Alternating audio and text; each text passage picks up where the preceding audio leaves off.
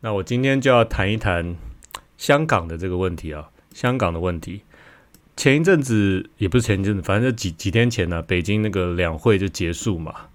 那两会结束结束的最后的闭幕式啊，抛出了这个香港的议题啊，香港的这个选制就被被整个给改变了。那我们来看一下这个新闻啊，没收民主，香港选制大改，北京全面管控。我是用联合报的新闻啊，OK。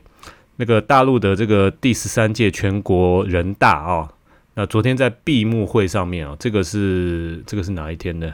三月十二号了，三月十二号，那等于前天了，在闭幕会上面表决通过完善香港特区选举制度的决定草案啊。在这个香港回归即将二十四周年之际呢，首次对香港立法会的选举跟组成，还有对香港特首的选举啊，做出了重大的改变。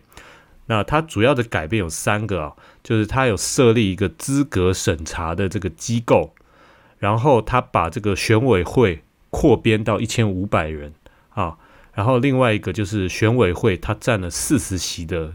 决定优势在立法立法会里面，选委会它可以指派四十席的决定优势啊。那我们来看一下整个内容。这个联合报这个新闻它做的很好，它要把整个图给做做下来了啊。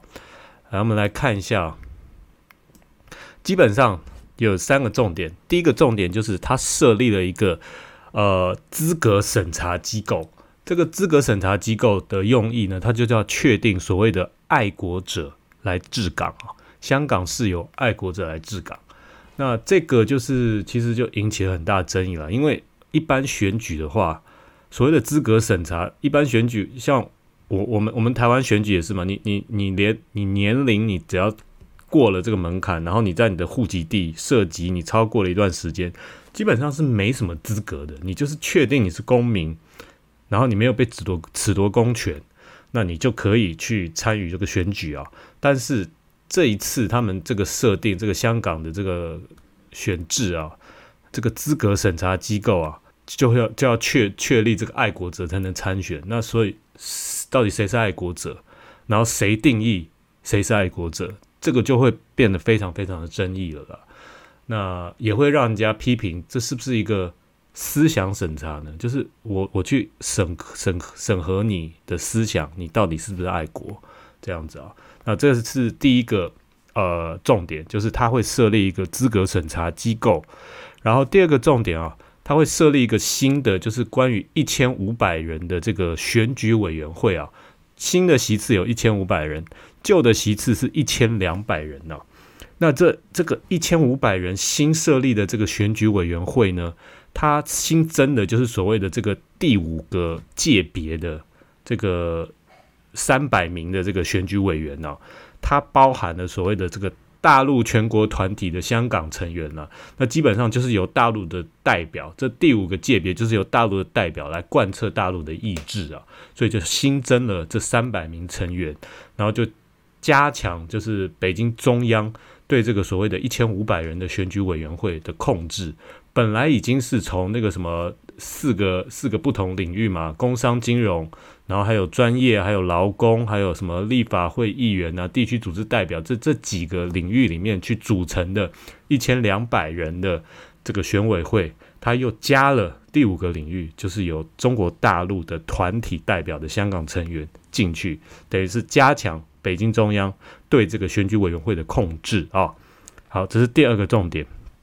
那第三个重点来看一下啊，这个就是立法会的这个席次了啊。第三个重点就是立法会的席次，大家可以看旧制的这个香港立法会的席次啊，它有这个所谓的七十席，总共七十席，其中是三十五席是地区直选，那另外的六席是什么超区以及区议会啊，还有二十九席是什么功能组别，反正就是有三十五席是直接选举，另外三十五席不是直接选举的啊。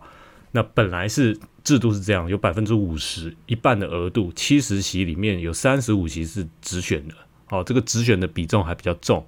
但是这个新的制度里面呢，变成立法会变成九十席，那九十席里面呢，变成了新增的这个选举委员会，它可以指派四十席啊，这个比重非常非常的重。那这个什么的功能组别啊，那可以指派三十席，就等于九十席的立法会里面呢，非直接选举就有七十席，那由直接选举的只有二十席啊。好，所以在这个制度下面呢，可以说。立法会基本上就是北京中央的意志直接可以去贯彻影响到的一个地方，所以可以把立法会称作立法局啦。所以在香港的那个行政跟立法两个权力，基本上都不是由现在所谓的民主制度所产生的，而是北京中央直接去可以影响、去去干涉的啊，行政权跟立法权两个权力。所以很多人就说啊，这个新的这个选举办法公布啊，正是代表香港的民主已经死了，代表香港民主已死，然后香港人民的这个选举权呢，基本上可以说是被阉割了啊。那从此以后，北京中央的意志可以直接贯彻到香港，立法权、行政权全部都是北京中央说了算。那更白话一点来说啊，基本上你可以把香港就是视为中国的一个城市了。那当然本来也是，但是它至少是一个相对一国两制比较特别的一个地方。但是在这个新的制度上面建立之下呢，香港就是中国的一个城市而已。其他人你不要管，至少在北京，它设立了这个新的游戏规则之下，它代表的这个讯息很清楚。香港就是我中国的一个城市，其他人少管，哦，其他人少管。OK，好，那基本上呢，我觉得中共这一次他对这个香港这个选举制度的这个更改，他这个举动，他敲响了两个钟声呢，他敲响了两个钟声。第一个钟声呢，他敲响了香港民主的丧钟，哦。我看到很多人在批评这个中共，他抹煞香港的民主啊。我觉得其实一点也没错啊，因为你在这个制度下，其实香港是没有民主了。但是我我要讲啊，对对中共来讲，那个叫做 “so what”，香港没有了民主，“so what”，那又如何？对不对？因为这代表的中共他现在根本不屑。不屑这些你们所谓的西方的民主哈，中共现在态度很明显，他们现在对这种所谓的西方的这种民主制度，基本上已经没有信心了啊，甚至是有戒心的。他觉得就是我用我的方式，我可以把香港治理的更好。中共他现在对自己的制度是非常有信心的，所以我用我的方式，我就可以把香港治理的更好。那你们这种所谓的西方的民主，I don't care，I don't care，OK，不要管香港，香港是中国的一个城市，我来管，我来管，OK，我用我的方式可以把香港治理的更好。你们西方民主，I don't care，OK。那另外呢，我要谈谈这个香港的这个民主派啊，啊，基本上这一次的这个。香港的这个选举制度的更改啊，对民主派来讲是一个非常大的一个挫败啊。基本上就是 民主派争取了个半天，结果结结果变成这样子啊。所以我觉得香港民主派可以用两个两个字来形容，叫做愚蠢，英文叫做 stupid，愚蠢。有有一句话叫做以小事大，以智。以小事大，以智智慧的智啊，这个香港民主派，他们可以说是这个叫热血有余啊，但是智慧不足，他没有智慧。你要争取普选，OK？你要争取你香港的普选，你应该搞清楚你的你的对话，你谈话的对象应该是北京中央啊，你要去跟他对话，跟北京中央对话，你搞不清楚状况。你也认不清楚你自己手上有的筹码有多少，你掂不清楚自己几斤几两重。那二零一九年你在抗争的时候，哦，那个时候弄得风风火火的反送中嘛，哇，气势一时之间真的是大家都觉得啊，而且西方国家也也舆论也支持呃英国、美国的势力都在后面支持。你这些民主派那个时候你已经冲昏头了，你觉得哦，我有西方国家的支持，我这个时候去抗争，我一定成功，我一定成功。结果到最后，那个台语叫做“夹劲弄破袜”，就是吃的很快啊，我吃东西吃的很快，结果把碗给摔破了啊，这个叫做“夹劲弄破袜”。我我可能那个 台语讲的没有很标准，就是吃的很快，结果把碗给摔破了。你本来要争取普选，结果变成一切归零，五大诉求全部没有，普选选个头啊，什么选个鸟嘞，什么都没有了。现在哦，咎由自取，这些民主派两个字愚蠢，四个字咎由自取，我真的觉得没有智慧，没有智慧啊，孰令自知啊，孰令自知。OK，好，那中共他敲响，我刚刚说他敲响了两种钟声嘛。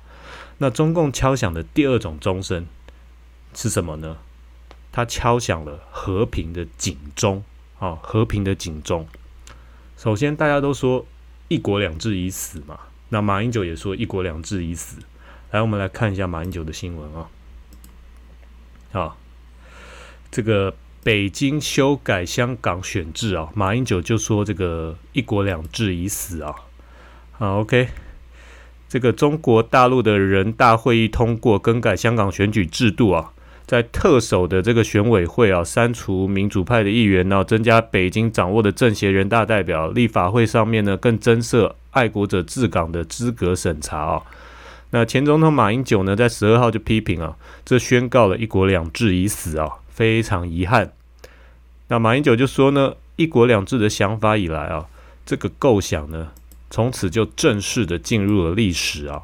那换句话说呢，就宣告了他的死亡啊。OK，来，我们来再来看另外一个李克强的新闻啊。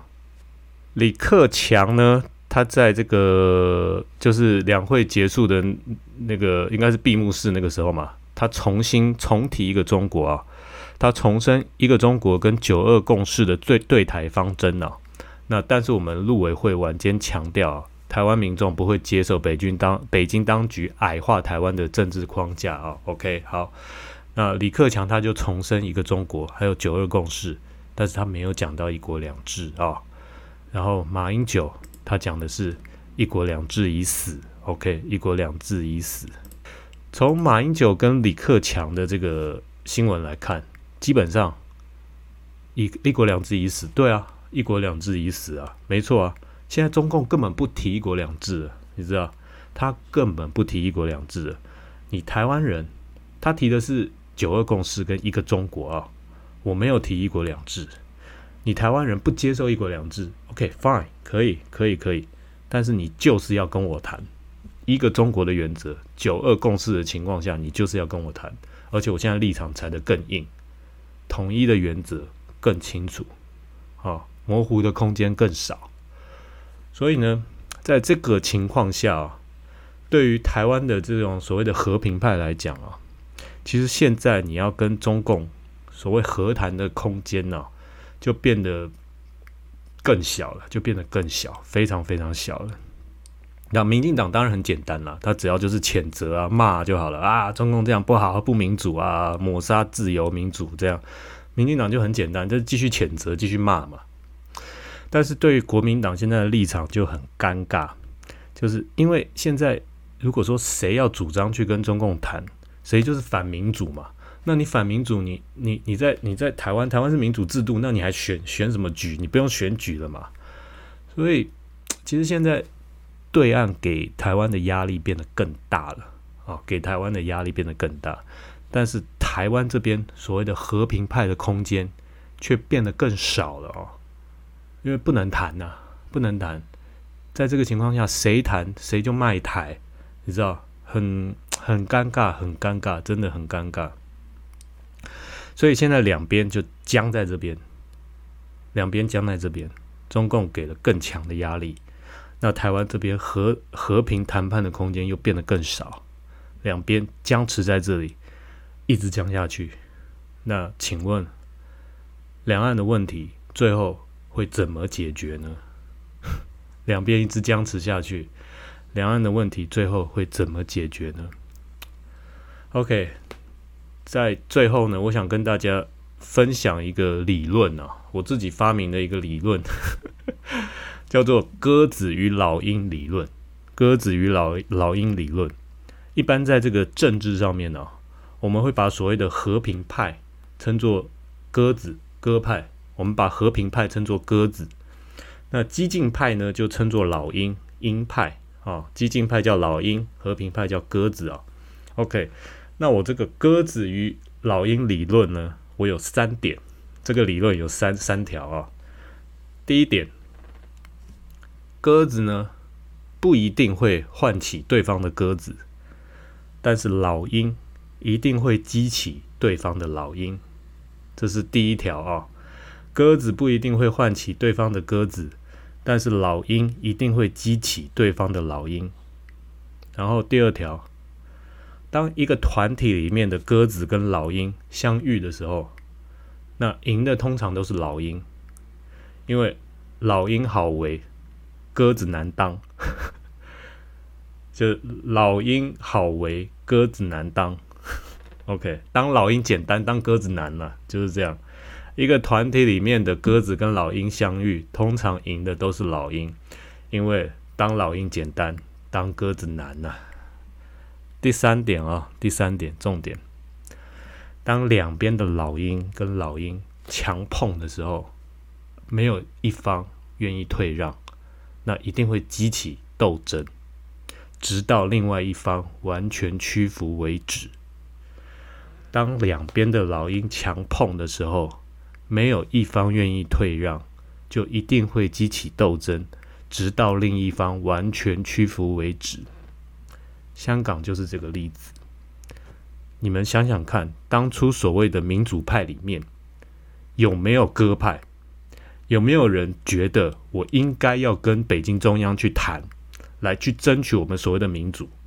但是鸽派在跟鹰派的对抗当中，鸽派输了，鹰派抬头，鹰派去，鹰派好大嘛，鹰派就冲嘛，就拼嘛。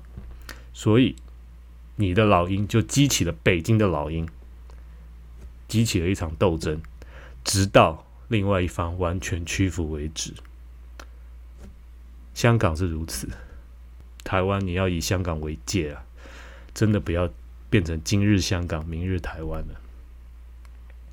OK，好，然后我要再说说一句啊，我以前曾经听过的话：，二零二一年就是北京的五统元年，二零二一年就是北京的五统元年。